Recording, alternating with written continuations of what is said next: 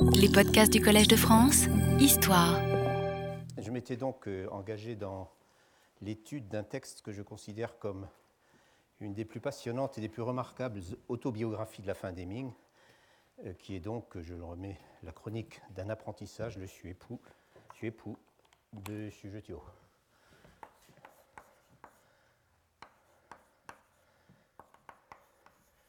Je marque une, j'écris une dernière fois.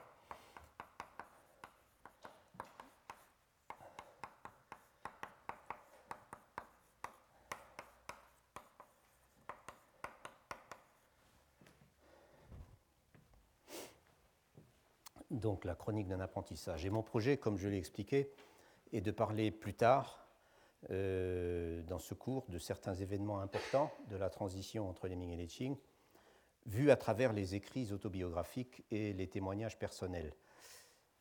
Mais avant d'en venir là, donc, j'ai souhaité consacrer un peu de temps, donc ce sera aujourd'hui une partie de la semaine prochaine, euh, au Suépou, ce que je n'avais pas, j'avais le projet de le faire l'année dernière, mais je n'avais pas eu le temps de le faire. Euh, d'y consacrer un certain temps parce que c'est un magnifique exemple de ces nouvelles autobiographies, entre guillemets, euh, apparues pendant la première moitié du XVIIe siècle et qui ensuite disparaissent pour longtemps euh, après la transition, disons, après le début des Qing.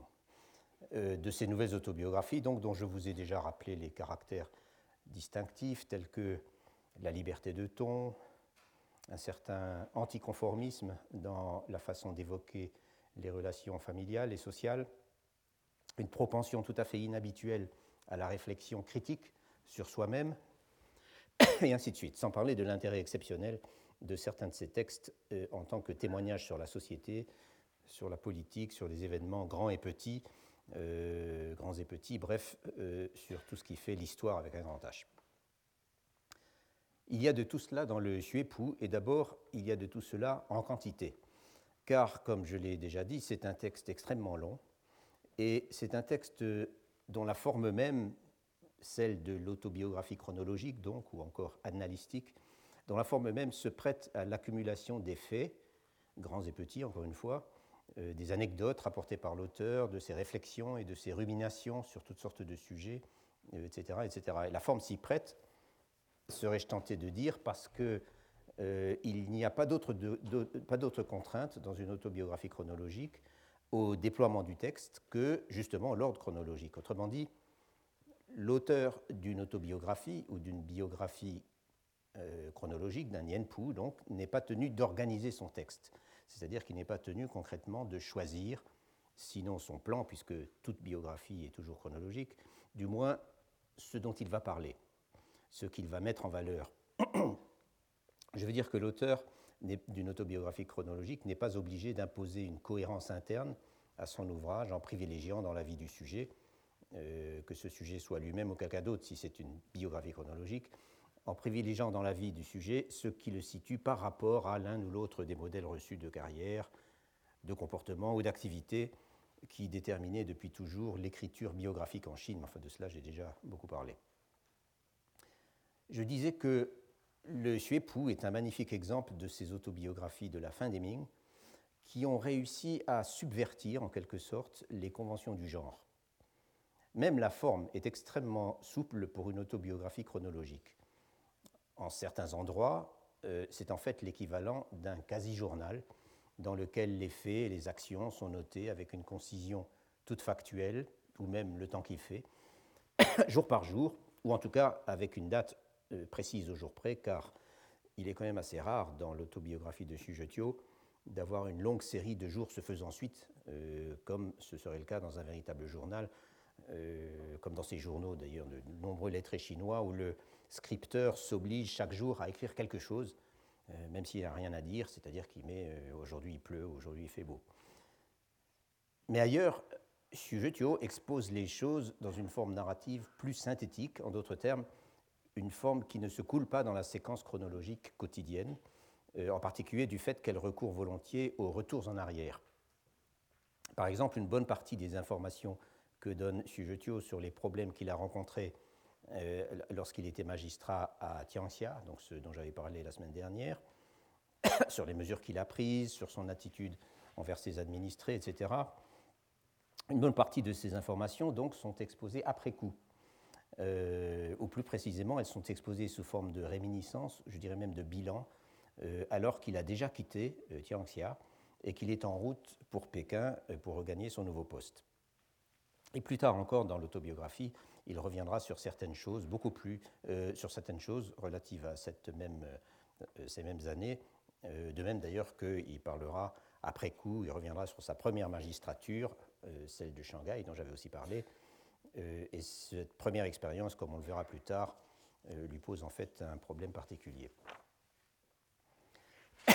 Je dirais peut-être que la dimension du souvenir ou de la mémoire est omniprésente dans le Xuepou, au sens où à la date Y, on se remémore soudain, pour une raison ou pour une autre, ou même sans raison, euh, ce qui s'est passé ou ce qu'on a fait, voire dans le cas de Xujetio, ce qu'on a pensé, à la date X plutôt, et donc qu'on revient dessus.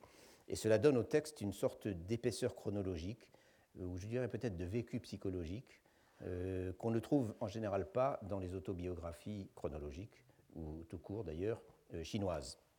Et d'ailleurs, pour le coup, la forme de l'autobiographie chronologique ne se prête pas particulièrement bien à ce genre de, de, vécu psychologique. Mais là, on l'a.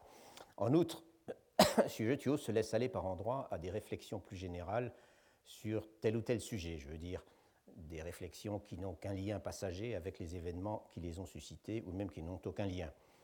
Et c'est en particulier le cas lorsqu'il parle de problèmes liés à sa profession de fonctionnaire. Et là, pour le coup, euh, on se sent assez proche de l'autobiographie professionnelle de Gao Tingyao, dont j'ai déjà parlé et à laquelle j'ai souvent parlé déjà, et à laquelle j'avais fait allusion euh, la semaine dernière, qui s'appelle Le roi Niu euh, comme c'est un texte dont je reparlerai, faut pas cette année sans doute, mais souvent. Donc, et c'est un texte, je vous rappelle, du début du 19. Enfin, euh, qui raconte une, euh, une carrière qui s'est, déroulée dans les 20 premières années du, du 19e siècle. Euh, oui, donc Gao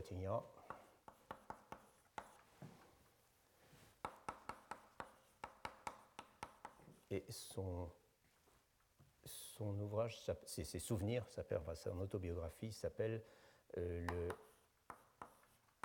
C'est pas le seul d'ailleurs ouvrage de ce genre à porter ce titre ou un titre euh, similaire, le Juanio, qui signifie littéralement euh, les, tribulations d'un fonctionnaire, si vous voulez. qui signifie simplement un récit, un, un compte rendu. Donc le,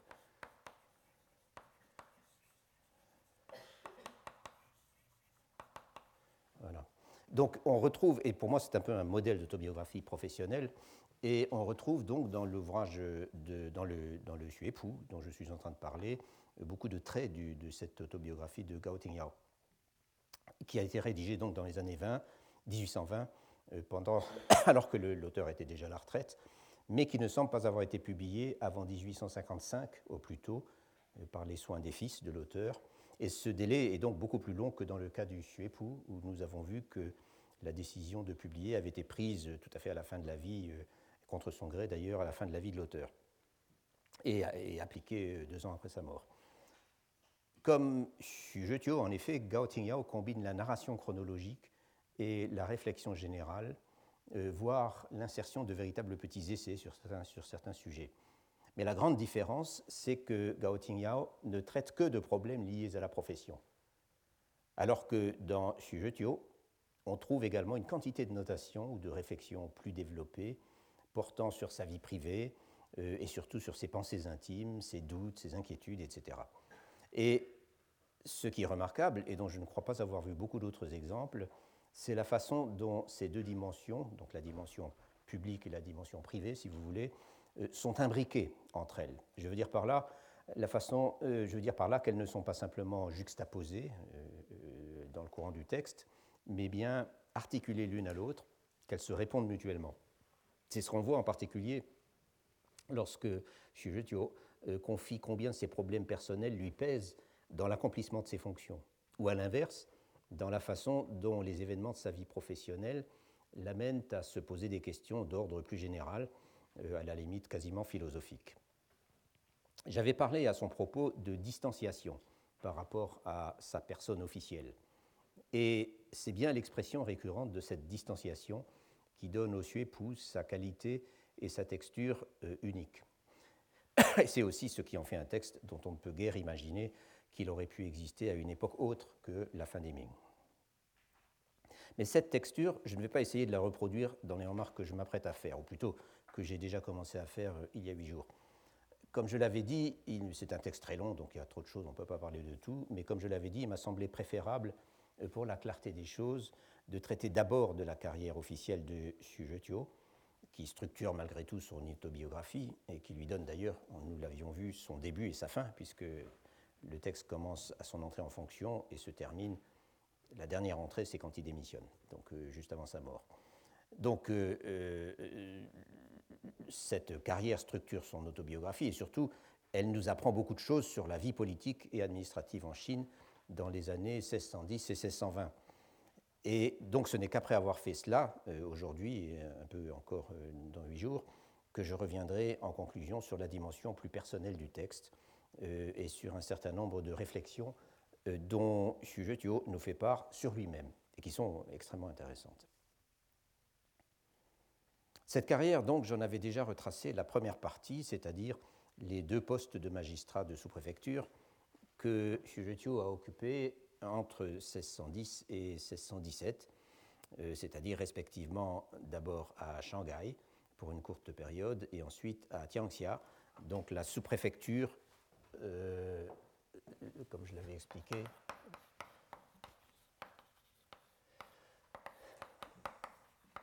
où la capitale de la province du Rouguang, donc, qui, correspond à l'actuelle ville de Wuhan sur le moyen Yangtze, euh, a euh, la sous-préfecture qui, qui, est le siège en fait de la capitale de la province du Rouguang donc un endroit important. Et ces deux épisodes, euh, à Shanghai et à Tianxia, sont extrêmement contrastés, comme nous l'avions vu, puisque à Shanghai, euh, Xu se fait beaucoup d'ennemis, surtout après qu'il s'est jeté à corps perdu et dans une tentative un peu don quichotesque de remise en ordre des opérations de collecte et de chargement du tribut en grains destiné à la capitale, lesquels donnaient lieu aux pires malversations. Donc il se met à, dos les militaires, puisque euh, le convoyage du tribut jusqu'à Pékin été confié à l'armée. Il se fait mal voir de euh, certains puissants personnages qui ne le trouvent pas assez respectueux. Euh, et en fin de compte, bien qu'il ait réussi à faire ses livraisons dans les temps et qu'il soit soutenu par ses supérieurs au gouvernement provincial, il est censuré, diminué dans son rang et renvoyé de son poste. Et les conditions dans lesquelles s'est terminée cette première expérience semblent l'avoir quelque peu traumatisé. En tout cas, euh, ça nous le verrons à la fin, en conclusion, il y fait souvent allusion euh, dans la suite de son texte. Quant à la seconde magistrature de Xujetio, euh, par contraste, donc à Tianxia, c'est un succès. Et comme nous l'avions vu là aussi, il a été mis dans le poste relativement important, en tout cas à ce stade de sa carrière, de magistrat de la première sous-préfecture d'une grande province, en quelque sorte par effraction. On l'avait nommé en fait un tout petit poste dans le cabinet du chef de l'administration du Rouen, euh, où il n'avait strictement rien à faire. C'était vraiment une voie de garage. Mais de là, on était allé le chercher pour faire l'intérim du poste de Tianxia, qui était sans titulaire. Et il s'en était si bien tiré, et il était devenu si populaire, que ses supérieurs avaient fini par obtenir, euh, non sans mal d'ailleurs, sa titularisation. Donc il va y passer plus de cinq ans en tout, interrompu par un voyage à Pékin pour présenter son rapport triennal, ce qui était la règle sous la dynastie des Ming. J'ai déjà évoqué certaines des entreprises que Xu a réussi à mener à bien dans années, euh, pendant ces années à Tianxia, et donc je, n'y reviens pas. Mais il vaut quand même la peine de souligner que euh, toute cette partie de son autobiographie est extrêmement riche et concrète en données, en général, disons, sur les problèmes administratifs et notamment les problèmes fiscaux euh, qui se posaient dans un endroit comme Tianxia. Des problèmes donc que Xu n'a pas eu peur d'essayer de résoudre, euh, il est vrai avec l'appui de ses supérieurs, puisque euh, en tant que fonctionnaire de Tianxia, que magistrat de Tianxia, il avait l'avantage d'être posté dans la même ville en fait que les chefs du gouvernement provincial. Ces pages sur la magistrature de Tianxia nous parlent donc de tous les aspects de son travail. Et je pense en particulier à un assez long passage qui se situe, alors celui-là après son départ, lequel a eu, s'est produit au milieu de l'année 1617, un passage dans lequel il parle beaucoup, donc ce sont ces, cette espèce de récapitulation qu'il fait après qu'il ait quitté le poste. Donc un passage où il parle beaucoup de ses principes et de ses méthodes dans ce qui concerne l'administration de la justice, ce qui est pour lui l'occasion d'évoquer quelques affaires difficiles et même sensationnelles qu'il a eu à régler, quelques cas, enfin de ces cas que les, euh, magistrats aimaient à, euh, dont ils aimaient à parler quand ils les avaient résolus euh, avec succès, et ces cas que nous examinons d'ailleurs en, séminaire.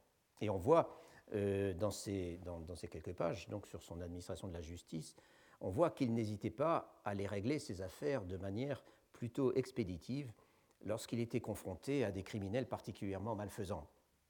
Et je le signale parce qu'il euh, est intéressant de voir que lorsqu'il avait la confiance de ses supérieurs et l'appui de l'opinion publique, un magistrat pouvait euh, se permettre d'ignorer certaines provisions légales en matière de vérification et de confirmation des sentences, surtout des sentences euh, capitales, euh, par les échelons supérieurs.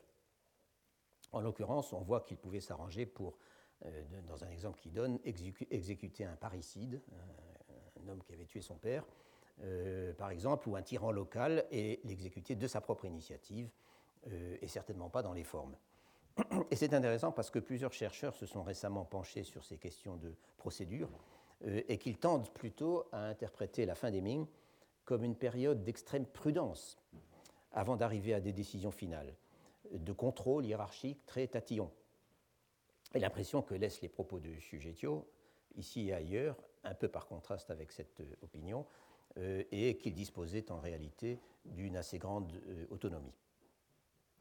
En tout cas, ce bilan que dresse Sujetio dans le bateau qui le conduit vers sa nouvelle affectation montre qu'il est visiblement satisfait de ce qu'il a réussi à accomplir sans pour autant avoir eu à donner l'image d'un magistrat, l'image classique du magistrat surmené et dépassé par les événements. Et comme il le dit alors, euh, dans cette partie du texte, tout ce que j'ai fait, je cite, tout ce que j'ai fait, je peux le justifier, toutes les objections, je peux y répondre. Et il ajoute, et c'est intéressant, même dans mes rêves, je suis confortable. C'est ainsi que je, confonds, euh, que je comprends mon mei ish. Euh, mon mei ish. Donc mon, dans mes rêves,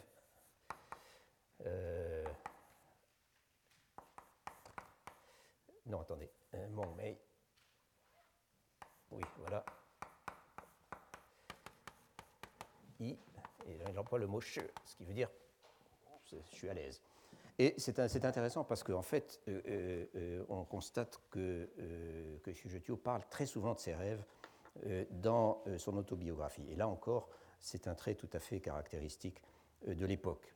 D'ailleurs, l'année dernière, je me souviens que j'avais parlé, enfin de seconde main d'ailleurs, d'un journal d'un lettré de la transition qui analysait ses rêves de façon extrêmement intéressante. Ça a donc été pour lui, euh, en résumé, une période professionnellement satisfaisante. Et d'ailleurs, ses supérieurs, les deux chefs de l'administration provinciale, ont envoyé un rapport spécial extrêmement élogieux dans lequel ils soulignaient l'importance des, réalisations de Zhoutiao en seulement quatre ans, ce qui était en fait la période pendant laquelle il avait été titulaire du poste.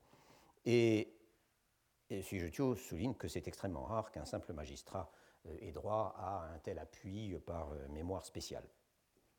Malheureusement, il semble d'une part que Sujetio traîne toujours son dossier de Shanghai, et d'autre part, il avait été donc renvoyé de son poste, et d'autre part qu'il ne dispose pas à la capitale d'intermédiaires, il, appelle ça des chongzhen, des gens au milieu, c'est-à-dire euh, de relations qui seraient en position d'exercer leur influence en sa faveur.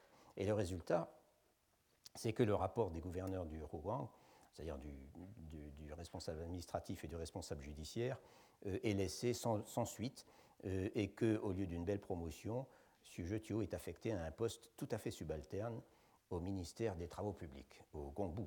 Donc il a quasiment le plus petit poste du ministère qui est le dernier dans la hiérarchie des ministères.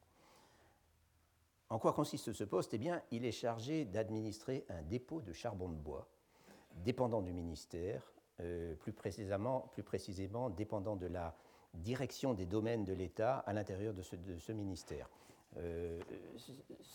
Donc les ministères avaient des, grandes directions, des départements, si vous voulez, qu'on appelait des Qingli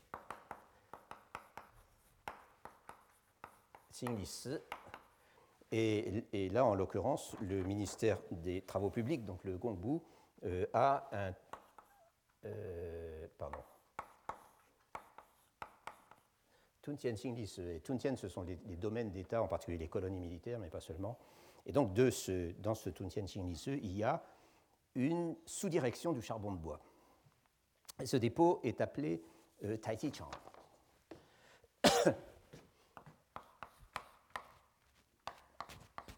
non, c'est pas ce taille, excusez-moi.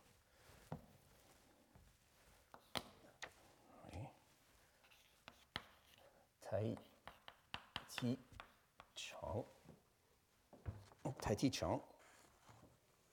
Euh, le dépôt de Tahiti, si vous voulez, Chang, donc c'est une sorte de grand terrain avec des hangars, une chose comme ça.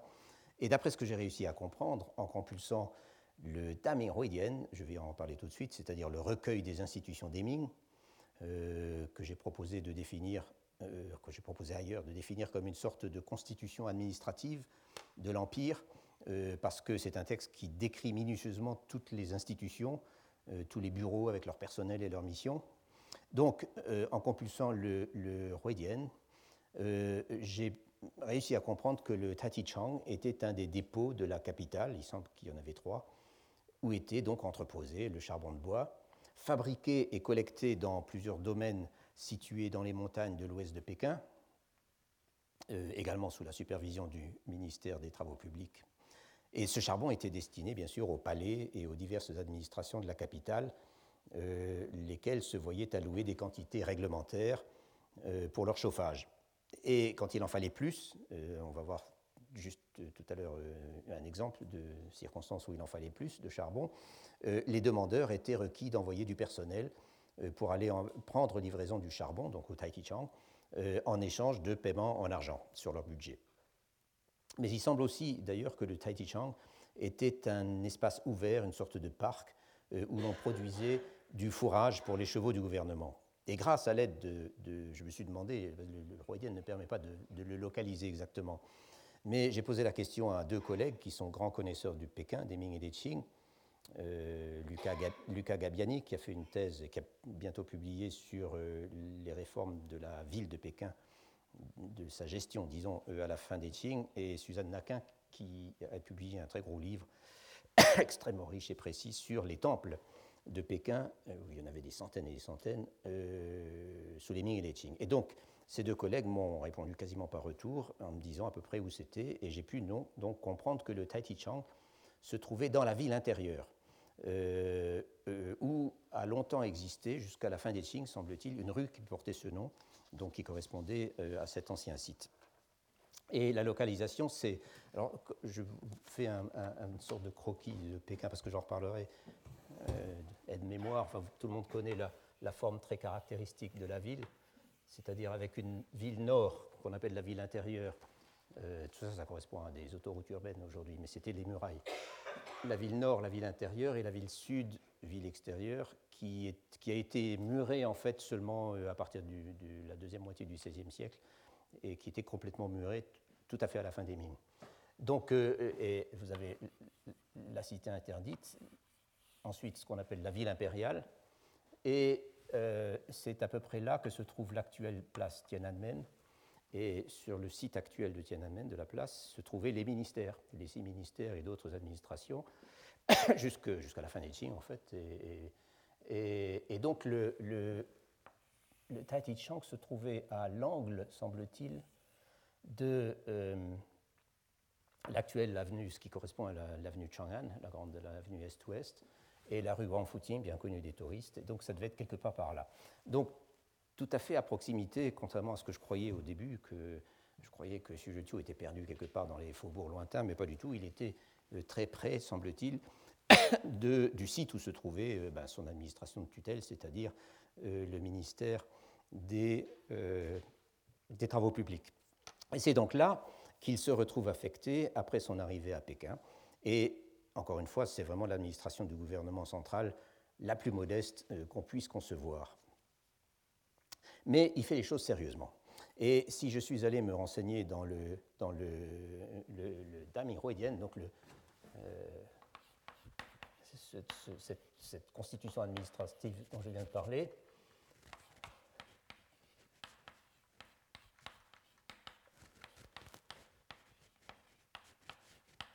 donc des grands Ming, hein, bien sûr. Euh, si je suis allé euh, compulser, euh, compulser le, le,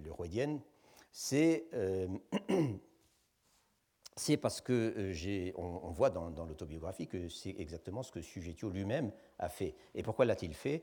Ben C'est un petit détail, mais qui illustre quand même assez bien à quel point les pratiques s'étaient relâchées dans l'administration centrale à cette époque. En effet, Sujetio reçoit un jour euh, qui résidait dans ce dépôt, enfin sur ce terrain, reçoit un jour une demande de l'Académie Ranlin, donc là le, lieu où se trouvait tout le, super gratin, disons, des fonctionnaires euh, chargés de, de fonctions euh, littéraires, une demande de l'Académie Ranlin pour un supplément de charbon qui est justifié par les travaux en cours ou juste achevés, je ne sais pas, de compilation, d'une part d'une livraison de la généalogie impériale, et d'autre part des chroniques quotidiennes des faits et gestes de l'empereur. Je vous passe les détails. Les yutiers, euh, c'est-à-dire les généalogies impériales, étaient des grands, tout ça était manuscrit, étaient des grands cahiers qu'on mettait à jour périodiquement. Quant au Tituju, euh, c'est-à-dire les notes sur les actions quotidiennes de l'empereur, euh, prises par des analystes, c'était également quelque chose qu'on menait, qu'on complétait périodiquement, et, et c'était donc des gens travaillant à l'Académie Ranlin qui étaient chargés de cela. Et comme c'était des travaux euh, n'entrant pas, disons, dans la routine quotidienne, des travaux supplémentaires, si vous voulez, on demandait un peu plus de charbon pour se chauffer pendant qu'on on calligraphiait les situjus ou les yudiers. Mais il semble, en l'occurrence, que les gens de l'Académie demandent trop de charbon. Et on lui dit que c'est chaque année comme ça, et de plus en plus. Donc, euh, Sujetio va vérifier le règlement dans le Royen, où il voit qu'il est bien dit, et j'ai pu vérifier, non sans mal d'ailleurs, car l'édition moderne était écrite euh, et minuscule, où il est bien dit dans une note que le charbon doit être délivré suivant le prix officiel du dépôt, c'est le changtia. Euh, Or, là, euh, les gens de l'Académie en veulent plus et il se révèle que tout le monde à l'Académie Ranlin, depuis les vice-présidents jusqu'aux voituriers, euh, profite de telles occasions, donc de la, compilation des, des, généalogies impériales et choses comme ça, pour budgéter des sommes correspondant à un prix supérieur euh, au prix officiel du, dépôt, avec lesquels, euh, sommes avec lesquelles l'Académie se fait livrer des quantités en excédent, lesquelles, enfin c'est comme ça que je l'ai reconstitué, que je l'ai compris, lesquelles seront ensuite revendues sur le marché. Et je présume que c'est la même chose que ce qui se passait en effet pour les salaires et les soldes, les salaires des fonctionnaires et les soldes des militaires, dont une grande partie, euh, encore sous les Qing, était versée en grains. Euh, et ces grains euh, passaient tout de suite sur le marché public euh, dans la ville de Pékin. Donc c'est probablement un processus du, enfin, oui, du, même type. je vous passe le détail des démarches entreprises par Sujetio, avec l'appui d'ailleurs de son chef de bureau, pour faire respecter la lettre du règlement, lesquelles démarches rencontrent évidemment les plus vives résistances à l'Académie Ranlin et diverses tentatives de sabotage on charge le personnage qu'on charge toujours de saboter dans ces cas-là, c'est-à-dire le concierge, euh, de bloquer euh, les émissaires du dépôt qui viennent euh, remettre leur rapport. Mais Sujetio finit par atteindre le grand chef de l'Académie Ranlin, sinon en personne du moins à lui faire passer son, placé et à remettre les choses en ordre. Et plus tard, en revanche, donc là, là ça s'est terminé de façon... il a réussi, disons, à obtenir ce qu'il voulait. Mais plus tard, en revanche, quand il y aura un autre problème relatif aux livraisons de charbon, et cette fois-ci, ça n'est plus l'Académie Ranlin, mais c'est le palais de l'héritier présomptif, euh, un autre problème parce qu'on veut changer les règles dans un sens que Sujetio considère encore une fois comme illégal euh, par rapport aux institutions euh, officielles ou reçues, et que Sujetio envoie de nouveau des requêtes officielles pour faire annuler la décision. Euh, eh bien cette fois, euh, euh, ces requêtes seront efficacement bloquées et il décide, il le dit, c'est ça qui fait aussi qui est un peu spécial dans son, dans, son autobiographie, il le dit explicitement, il décide de ne pas s'acharner, car, dit-il, ce n'est vraiment pas la peine d'ajouter des problèmes aux problèmes. Dans tous les cas, il n'est pas du tout indifférent de constater, à travers ce genre de notation dans le Juépou, que des fonctionnaires de rang très modeste n'hésitaient pas à compulser pour leur gouverne ces grandes compilations administratives qui ont été publiées, euh, en particulier publiées ou republiées, euh, notamment au début du règne de l'empereur Wanli, donc dans les années 1580. oui, toutes sont parues dans les années 1580.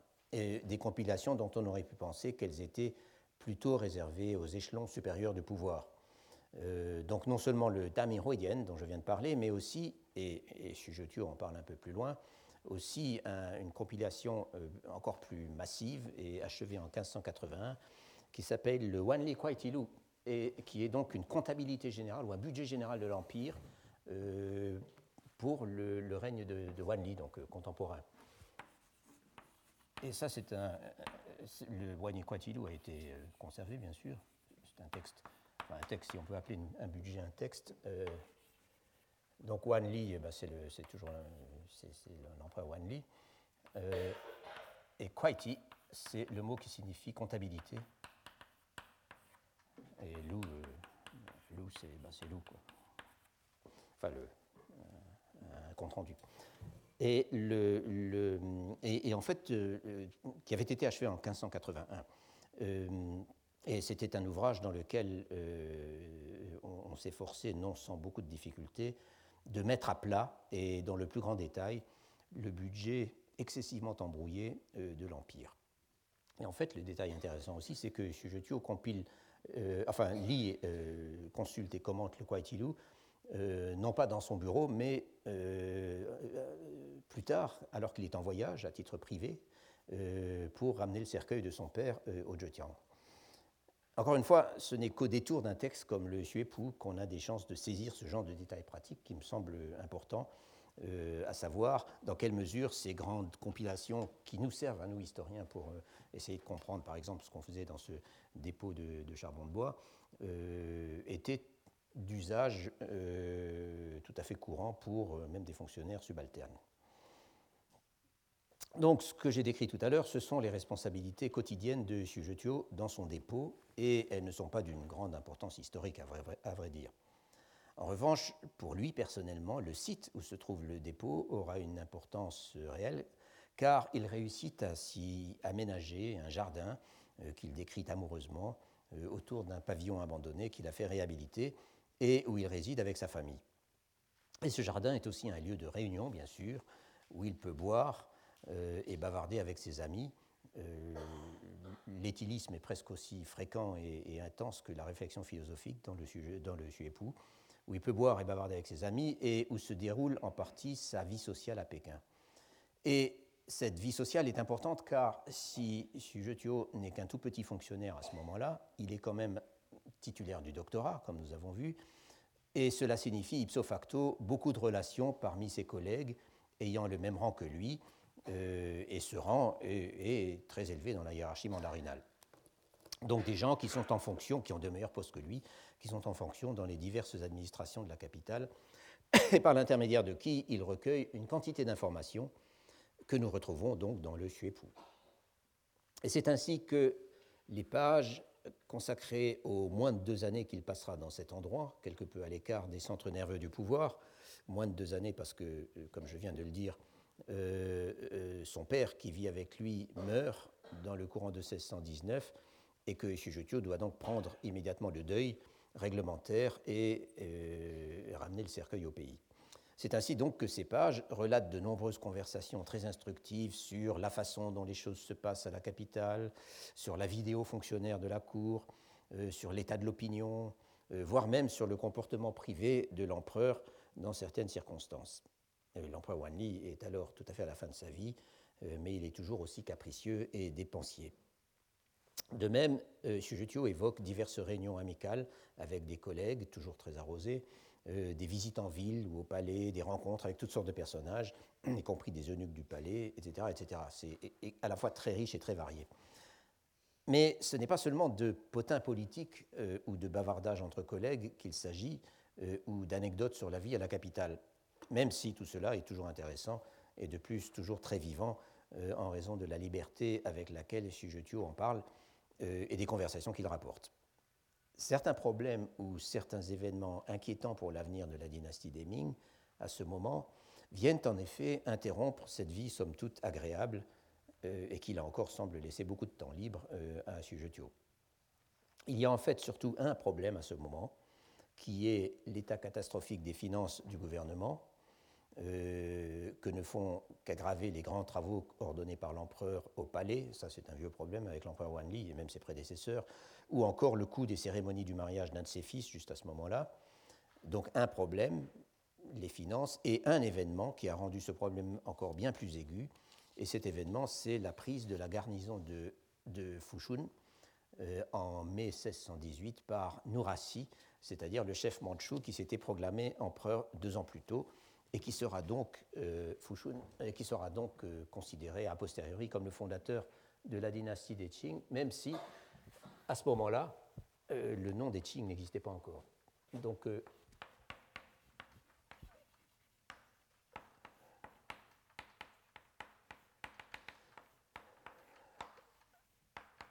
Fushun. Et Nuachi, qui est un nom euh, qui n'est pas un nom chinois, donc je vous dispense des caractères chinois avec lesquels on le, euh, transcrivait. Donc deux ans après que Nuraci, qui était, euh, disons, dans les relations avec les Ming, dans l'ensemble, dans, dans, ces territoires de Mandchourie, était de plus en plus difficile, se proclame empereur et en mai 1618, il s'empare de cette garnison de Fushun, qui était situé non loin de l'actuelle ville de Shenyang, donc euh, en Mandchourie centrale, et la capture de Fushun par les Mandchous leur ouvrait en fait la voie pour s'emparer de l'ensemble du bassin du Liaodong, c'est-à-dire euh, le sud-ouest de la Mandchourie, autrement dit la Mandchourie maritime, si vous voulez, qui était alors une sorte de colonie militaire des Ming et qui servait de zone tampon pour protéger l'Empire contre la menace montante euh, des Mandchous qui étaient partis alors tout à fait du nord de la région, euh, à la frontière nord-est. Et lorsque la nouvelle de la chute de, Fushun est reçue à Pékin, Zheqiu dit simplement que la ville a été prise, que l'armée qui la défendait a été anéantie et que le commandant euh, est mort. En réalité, ce qu'on devait apprendre plus tard, il n'était pas mort du tout, mais s'était rendu avec ses troupes et tout son matériel dès le premier assaut des Mandchous, lesquels lui avaient fait de belles promesses en cas de reddition et l'ont en effet intégré à leur organisation. Et je le mentionne parce que euh, la même chose s'est passée avec euh, une quantité d'autres officiers chinois, parfois très, de rang très élevé, euh, qui, qui se sont rendus au Mandchou plutôt que de se faire massacrer et qui sont devenus ensuite des dignitaires dans l'appareil des Qing. certains d'ailleurs, on ne le savait pas à Pékin et on croyait qu'ils étaient morts et on les célébrait, on leur élevait des temples et puis on, puis on découvre deux ou trois ans après que non, ils n'étaient pas morts du tout et qu'il est rentré en Chine dans les fourgons de, l'envahisseur. Il y a plusieurs cas célèbres. Quoi qu'il en soit, trois jours après qu'on a appris la nouvelle, euh, rend compte en grand détail d'une réunion des chefs du gouvernement, c'est-à-dire ces gens qu'on appelait les neuf ministres euh, auxquels s'ajoutaient les censeurs, euh, une réunion à laquelle quelqu'un comme lui ne pouvait évidemment pas euh, assister, et donc une réunion au cours de laquelle euh, les ministres discutent euh, des manipulations financières très compliquées, une sorte de cavalerie en fait, euh, entre plusieurs, plusieurs, postes financiers et également entre la bourse impériale, enfin le, trésor impérial privé sur lequel, qui, était, qui avait beaucoup d'argent et sur lequel l'empereur Wanli restait assis en essayant d'en donner le moins possible, et les finances du gouvernement proprement dit.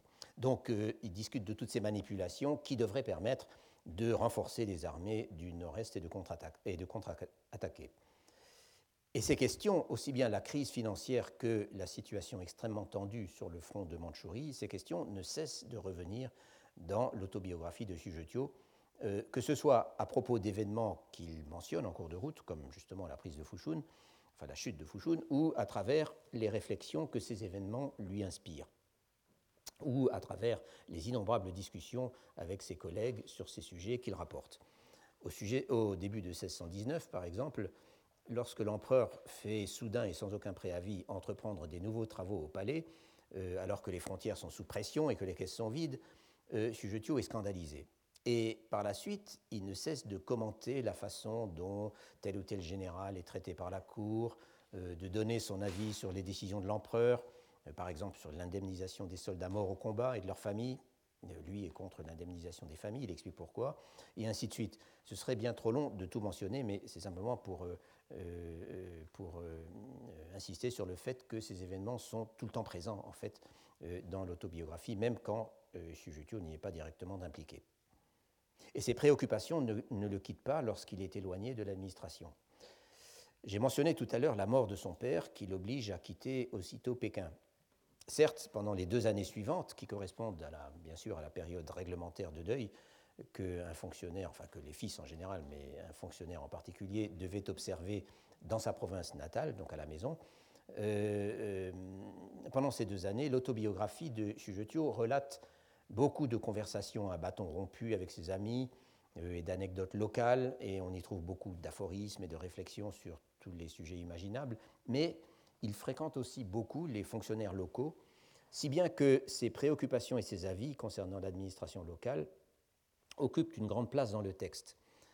D'ailleurs, il recueille euh, au passage un certain nombre d'informations inédites euh, et surtout très concrètes sur ces problèmes d'administration locale tels qu'ils se présentaient dans les endroits, euh, chez lui d'abord, et ensuite dans les endroits qu'il a traversés à cette occasion.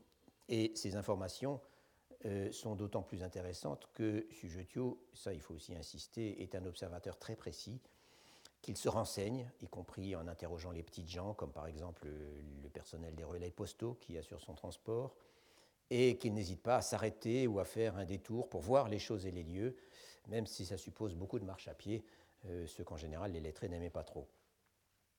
Et à cela s'ajoutent bien sûr les commentaires, souvent très critiques, suscités par les nouvelles de la guerre, euh, ou de l'activité à la cour. Et là, on peut voir que, comme tous les gens de son milieu, dans les provinces, Sujetio est tenu régulièrement informé par ce bulletin officieux d'information gouvernementale que les missionnaires ont baptisé un peu plus tard, euh, pratiquement à la même époque d'ailleurs, ont baptisé la Gazette de Pékin, et dont le, chinois, le nom chinois est euh, Dibao.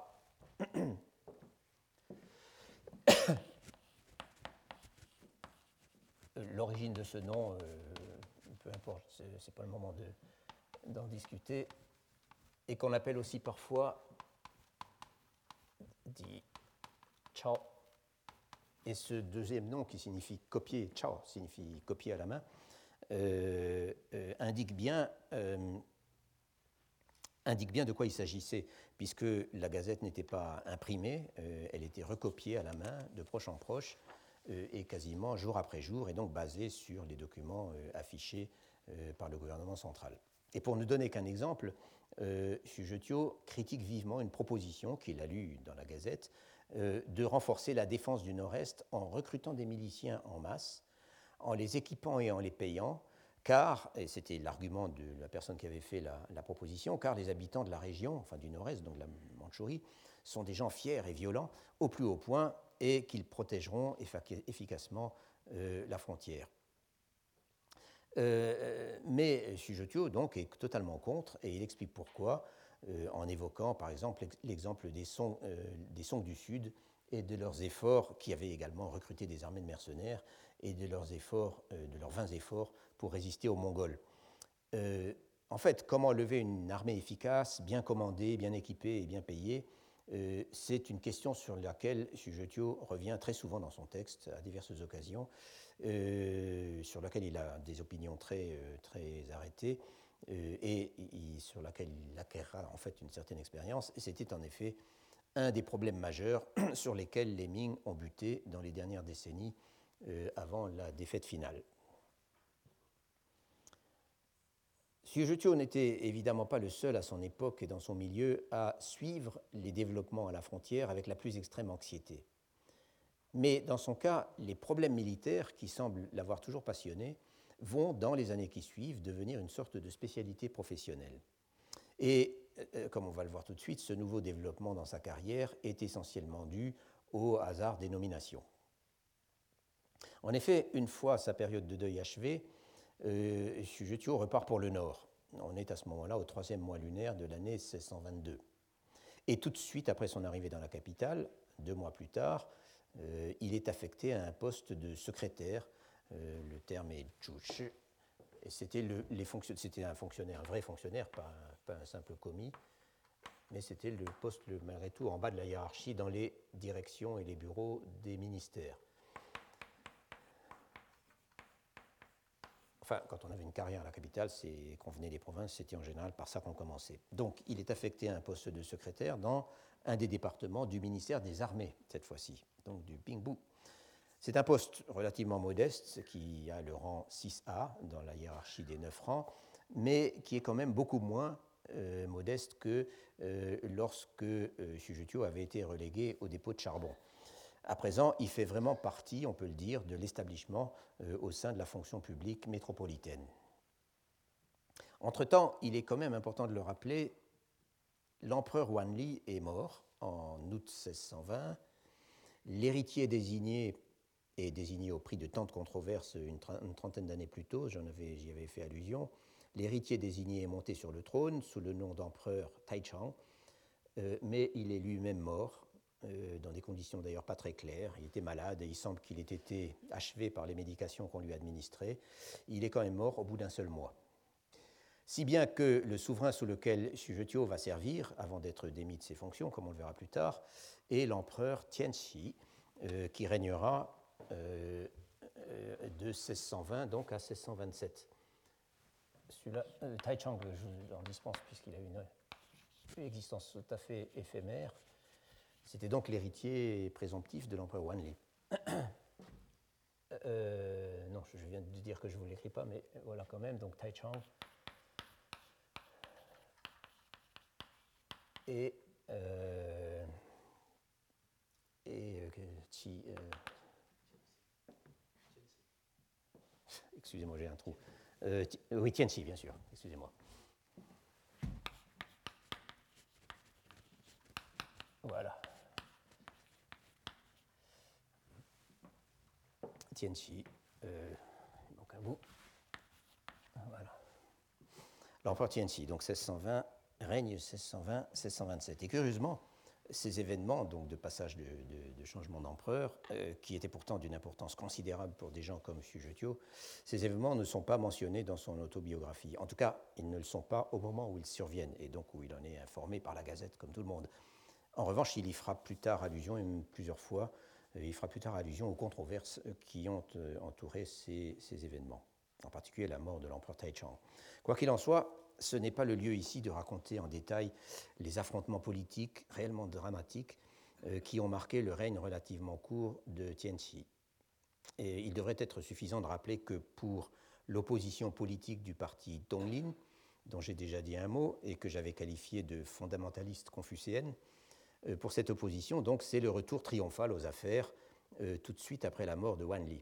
Malheureusement, le trône n'est pas tout à fait à la hauteur, pour dire le moins. L'empereur, donc Tianxi, n'est alors qu'un adolescent d'une quinzaine d'années, à qui il n'y a jamais eu moyen d'enseigner quoi que ce soit, et qui consacre tout son, temps à sa seule passion, pour laquelle il semble d'ailleurs avoir eu un, réel talent, euh, à savoir l'ébénisterie. Pendant ce temps, le gouvernement central est entièrement contrôlé par un eunuque ambitieux qui a depuis longtemps réussi à se gagner l'affection du futur empereur euh, et qui est bien sûr le fameux euh, Wei Zhongxian, dont j'avais également donné le nom déjà, je crois.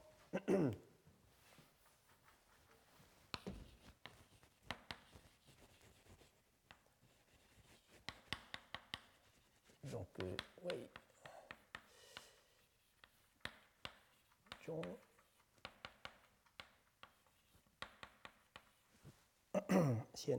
Wei Zhongxian. Euh, donc le gouvernement est en fait contrôlé par Wei Zhongxian ainsi que par celle qu'on dit avoir été sa maîtresse, qui n'était d'autre que la nourrice de l'empereur, une certaine Madame Ke. Et si au début euh, Wei Zhongxian semble avoir à peu près cohabité avec les hauts fonctionnaires issus du parti Donglin, donc qui sont revenus au pouvoir, et les avoir laissés se consacrer à leurs tentatives de réforme, les relations se sont assez vite détériorées euh, et tout cela s'est terminé par une purge sanglante en 1624 et, 500, et surtout 1625. Et pendant ce temps, la situation sur la frontière ne faisait qu'empirer. Une grande expédition punitive avait été envoyée en 1619 euh, après la chute de Fushun, dont j'ai parlé tout à l'heure, mais elle avait tourné au désastre. La défense du Nord-Est avait alors été confiée à un général, ou devrais-je dire un lettré devenu général, parce que tous ces grands généraux en chef envoyés sur les théâtres d'opération étaient en fait des lettrés des fonctionnaires civils qui s'étaient spécialisés dans ces affaires et qui devenaient donc des, qui, devenaient donc des, chefs de guerre. Et ce général, j'avais donné son nom rapidement, je l'avais en tout cas mentionné la semaine dernière, c'est Xiong Qing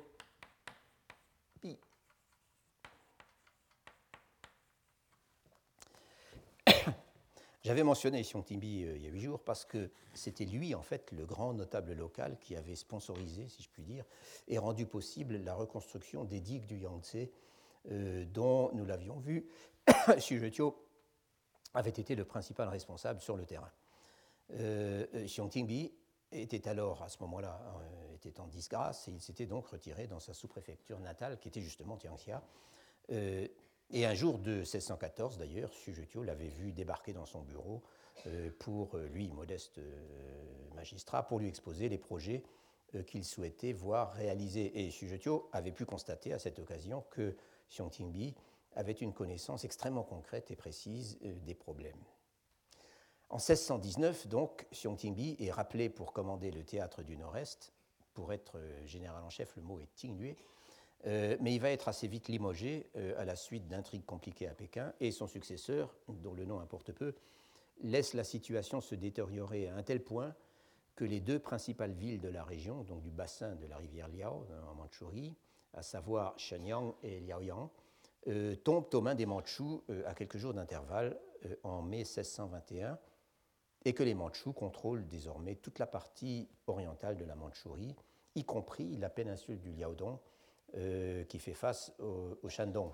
Euh, parce que là, j'aurais, bon, pu euh, projeter une carte ou des choses, mais je ne suis pas très doué pour faire les cartes à la main, enfin à main levée. Mais malgré tout, vous avez le, golfe du Joli, Pékin, donc là, la, la Grande Muraille, la Mandchourie avec le bassin de la rivière Liao, et vous avez là cette péninsule du Liaodong, qui en fait est extrêmement proche de la province du Shandong.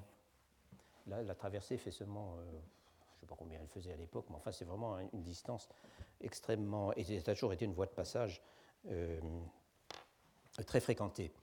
Donc, euh, donc, les Mandchous se sont emparés de la péninsule et de toute la, toute la région à l'est de la rivière Liao.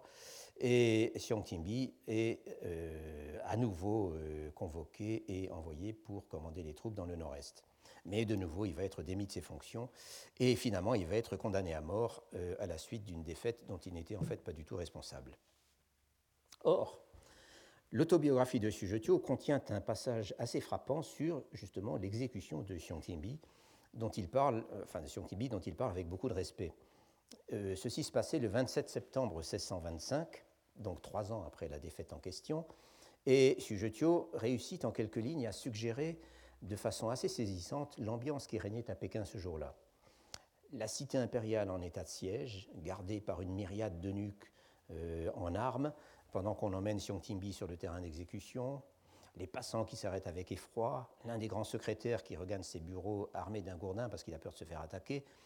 Pour Sujetio, je cite, c'était comme si l'on se protégeait contre une attaque venant d'un pays ennemi. Et il raconte encore que son service, il était à ce moment-là donc euh, au ministère de la Guerre, que son service a été obligé de fournir le baquet dans lequel on a mis la tête de Timbi après l'avoir décapité, car l'empereur avait ordonné c'est-à-dire en fait Wei Zhongxian, avait ordonné qu'elle soit exhibée dans les neuf régions militaires euh, qui défendaient la frontière nord, euh, ceci afin d'avertir les chefs de l'armée de ce qui les attendait en cas de défaite. L'empereur, en fait, entre guillemets, n'y était pour rien, et tout cela venait bien sûr de Wei Zhongxian, qui s'était allié au pire ennemi de Xiong Tingbi, lequel était plutôt soutenu par les membres du parti Donglin, et qui avait également interdit que sa dépouille fût ensevelie. Et nous verrons plus tard que c'est parce qu'il s'est attaqué à un des protégés de Wei Zhongxian que Xu Zhetio sera démis de, toutes ses fonctions, euh, également en 1625, mais plus tard. Mais avant cette année 1625, en fait, Wei Zhongxian est à peine mentionné dans le texte. Et en général, il ne l'appelle jamais par son nom, mais il dit le grand eunuque. Et on comprend évidemment de qui il s'agit. Euh, quoi qu'il en soit, il était nécessaire de rappeler tous ces événements, c'était un, peu une, digression, parce qu'ils sont constamment en arrière-plan de la seconde et de la troisième période, parce qu'il y en aura une troisième, euh, pendant laquelle Sujetio a été en fonction à Pékin, et dans les deux cas, donc la deuxième et la troisième période, au ministère de la Guerre. Cela étant, le texte du Xuepu, pendant ces quelques années, se présente de façon assez semblable aux années du premier séjour dont j'ai parlé tout à l'heure, sauf que le texte est nettement plus long. On y retrouve les conversations avec une quantité de collègues et d'amis sur toutes sortes de sujets, à commencer par les développements politiques et militaires en cours. On y retrouve aussi une accumulation de réflexions et d'aphorismes de nature philosophique ou religieuse, ou encore la mention de certains moines que Xujetio fréquente régulièrement. Euh, et on y retrouve en très grand nombre des scènes de bureaux, des réunions de service, des récits d'audience, car à présent, Xujetio fait partie des fonctionnaires convoqués aux audiences publiques aux portes du palais, où en fait l'empereur menuisier ne se souciait pas d'apparaître en personne. Mais, explique-t-il, à, propos d'une de ces audiences auxquelles il a, assisté, euh, depuis en bas, on ne comprend à peu près rien de ce qui est proclamé à la tribune. Euh, donc il n'y a pas de sonorisation, évidemment. Et on trouve aussi dans cette, partie du texte toutes les anecdotes que euh, a entendues sur la vie au palais, en bref, tout ce qui constituait la vie quotidienne d'un fonctionnaire métropolitain, y compris les innombrables mondanités qu'elle comportait, avec ses petites, leurs petites disputes et leurs petites susceptibilités. Et Sujetio affirme d'ailleurs qu'il essaye de s'en tenir autant que possible à l'écart de ces mondanités. Et un jour qu'on vient lui dire que son refus de se joindre à un banquet avait beaucoup vexé les gens qu'il invitait, il a cette description que je trouve qui me semble en effet bien résumer la, situation, la mentalité du milieu et que je trouve assez réussi. Il a cette description. D'une manière, je générale, les affaires des gens de la capitale, c'est comme le ver à soie qui tisse son cocon. Ils s'enveloppent confortablement et ils se déchargent de leurs responsabilités sur les autres. Il arrive aussi qu'il soit envoyé en mission hors de Pékin. En 1622, par exemple, il est envoyé au fameux mausolée que l'empereur Wanli s'était fait construire à très grands frais. Euh, c'est une des premières très grandes dépenses de Wanli, euh, dès le début de son règne, il était encore tout jeune, euh, et qui est donc la tombe d'Ingling, enfin les fameux tombeaux des Ming que tout le monde connaît. Il y est envoyé donc pour offrir un sacrifice à Feu l'impératrice, à l'ancienne impératrice, donc l'ancienne épouse principale de Wanli. et c'est l'occasion de nous rapporter une longue conversation et très intéressante avec un officier rencontré pendant ce déplacement. Mais le principal déplacement euh, euh, pendant cette période, le principal déplacement officiel, auquel une partie importante du chapitre correspondant à l'année 1623 euh, est consacrée, c'est une tournée d'inspection des défenses au nord de la capitale, au-delà de la Grande Muraille, dont euh, a été chargé au début de l'été, et au cours de laquelle il est également chargé de remettre, apparemment il convoyait également des fonds qu'il était chargé de remettre à divers responsables locaux. Et le récit jour après jour de ce périple, qui dure à peu près trois semaines, est exceptionnellement intéressant à cause du réalisme très objectif avec lequel Sujetio nous décrit l'état d'abandon et de déréliction dans lequel se trouvent ses défenses. C'est la région donc euh, normalement euh, désertique en effet, mais malgré tout, euh, où, où, elles étaient disposées. L'isolement d'officiers qui n'ont jamais avec eux les effectifs de troupes qu'ils sont supposés avoir, et ainsi de suite. Ce passage est également intéressant à cause de la façon dont Sujetio nous fait percevoir concrètement les lieux et les habitats, euh, les distances, les paysages, les reliefs, sans parler de quelques visites de temples célèbres. Et enfin, il est intéressant à cause des nombreuses conversations que Sujetio rapporte de façon très naturelle, toujours. Ce voyage au nord de la capitale s'articule directement à un autre voyage, mais de nature privée cette fois, celui-ci. Sujetio a en effet obtenu un congé pour retourner au pays natal, donc au Zhejiang, et pour donner une sépulture définitive à son père, qui était donc mort euh, quatre ans avant. Euh, sa tournée le conduit euh, donc direct, sa tournée d'inspection le conduit directement à Tianjin, donc au sud, sud-est de Pékin. Tianjin, qui à cette époque n'était pas encore une grande préfecture comme elle est devenue au début du XVIIIe siècle, mais simplement le siège d'une garnison. Et de là, donc, il part en bateau vers le sud. Et ce voyage au sud marque en fait une interruption de plus d'un an euh, dans les fonctions de Sujetio à la capitale. Comme le reste de l'autobiographie, cette année, euh, cette année d'absence est bourrée d'informations, de réflexions, d'observations et de narrations parfois très vivantes. Je pense par exemple au récit du périple extrêmement pénible pour transporter justement le cercueil de son père depuis la résidence familiale jusqu'au tombeau que l'on s'apprête à édifier, enfin la, construction fait partie du rituel, euh, au, diable, au fond des des collines et c'est toute une expédition, euh, et en même temps c'est tout un rituel qui s'étale sur plus de dix jours. Et bien sûr, c'est un événement central dans la vie de Sujetio, et il en parle très longuement. Et parmi les observations intéressantes, parce que de première main, je voudrais simplement mentionner la description rapide que fait Sujetio des terribles ravages qui avaient été infligés six mois plus tôt euh, à la région située à cheval sur le Grand Canal, à la limite du Shandong et du nord du Jiangsu, euh, région qu'il a traversée en descendant euh, vers le sud. donc ces ravages qui ont été infligés par ce que les historiens considèrent comme la première grande rébellion populaire de la fin des Ming. de quoi s'agissait-il exactement? Eh bien, il s'agissait d'un soulèvement religieux déclenché par une secte euh, dont le nom importe peu, le nom exact, mais qui appartenait à la mouvance dite du lotus blanc, euh, c'est-à-dire une sorte de bouddhisme populaire, millénariste, euh, à qui l'on doit une quantité de rébellions ou de tentatives de rébellion dans la plupart des provinces de Chine du Nord, depuis l'époque mongole et jusqu'au XIXe siècle. Mais cette zone du Grand Canal, donc au nord, juste au nord du Yangtze, donc sur mon petit dessin, j'ai mis le Shandong ici, donc, euh, et, le, euh, donc le, Yangtze se jette là, et le Grand Canal, euh, donc comme ça. Donc c'est à peu près cette, région à la frontière du, du Shandong et du, nord Jiangsu. Donc cette zone du Grand Canal au nord du Yangtze a toujours été particulièrement sensible de ce point de vue, apparemment parce qu'il y avait là une sorte de tradition sectaire souterraine qui ne s'est jamais vraiment interrompue.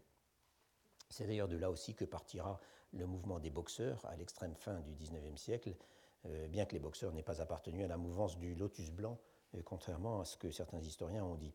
On ne le dit plus d'ailleurs vraiment, mais ça a été longtemps euh, une thèse. Si Jotio rapporte le récit, d'ailleurs passablement fantaisiste, certainement très enjolivé, que lui fait un vieil employé d'un relais postal sur les hauts faits d'un certain Yang Chaoti, peu importe son nom, un officier qui était sorti de sa retraite euh, pour conduire victorieusement euh, le combat contre les rebelles. Je mentionne cette page de l'autobiographie de Sujetio parce que le passage fait à peine une page. Je mentionne parce que cet épisode tout récent qu'il raconte après coup, euh, donc la rébellion, est de seconde main, réunit de façon, me semble-t-il, symbolique plusieurs des facteurs qui finiront par emporter les Ming à peine plus de 20 ans après. Particulièrement frappante, me semble-t-il, est la conjonction de la menace mandchoue dans le nord-est et du mécontentement populaire dans l'intérieur.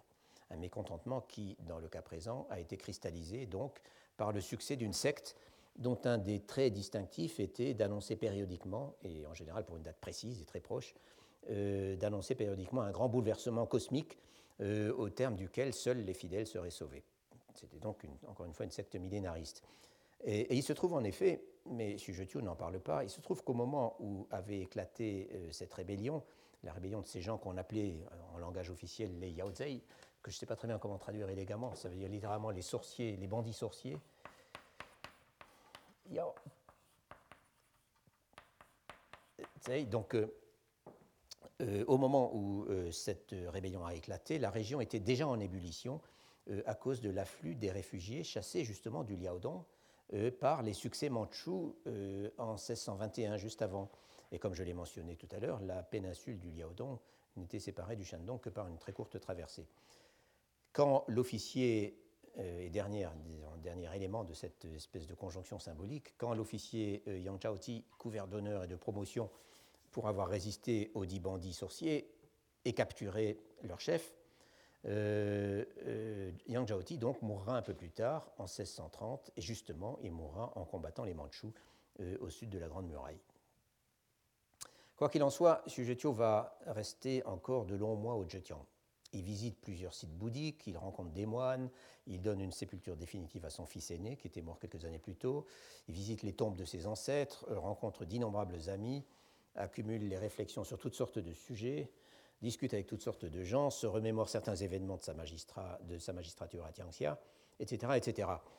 Euh, et en fait, les considérations sur la situation politique et militaire euh, sont assez largement absentes du texte pendant toute cette période donc, euh, qui passe chez lui au fin fond du Zhejiang.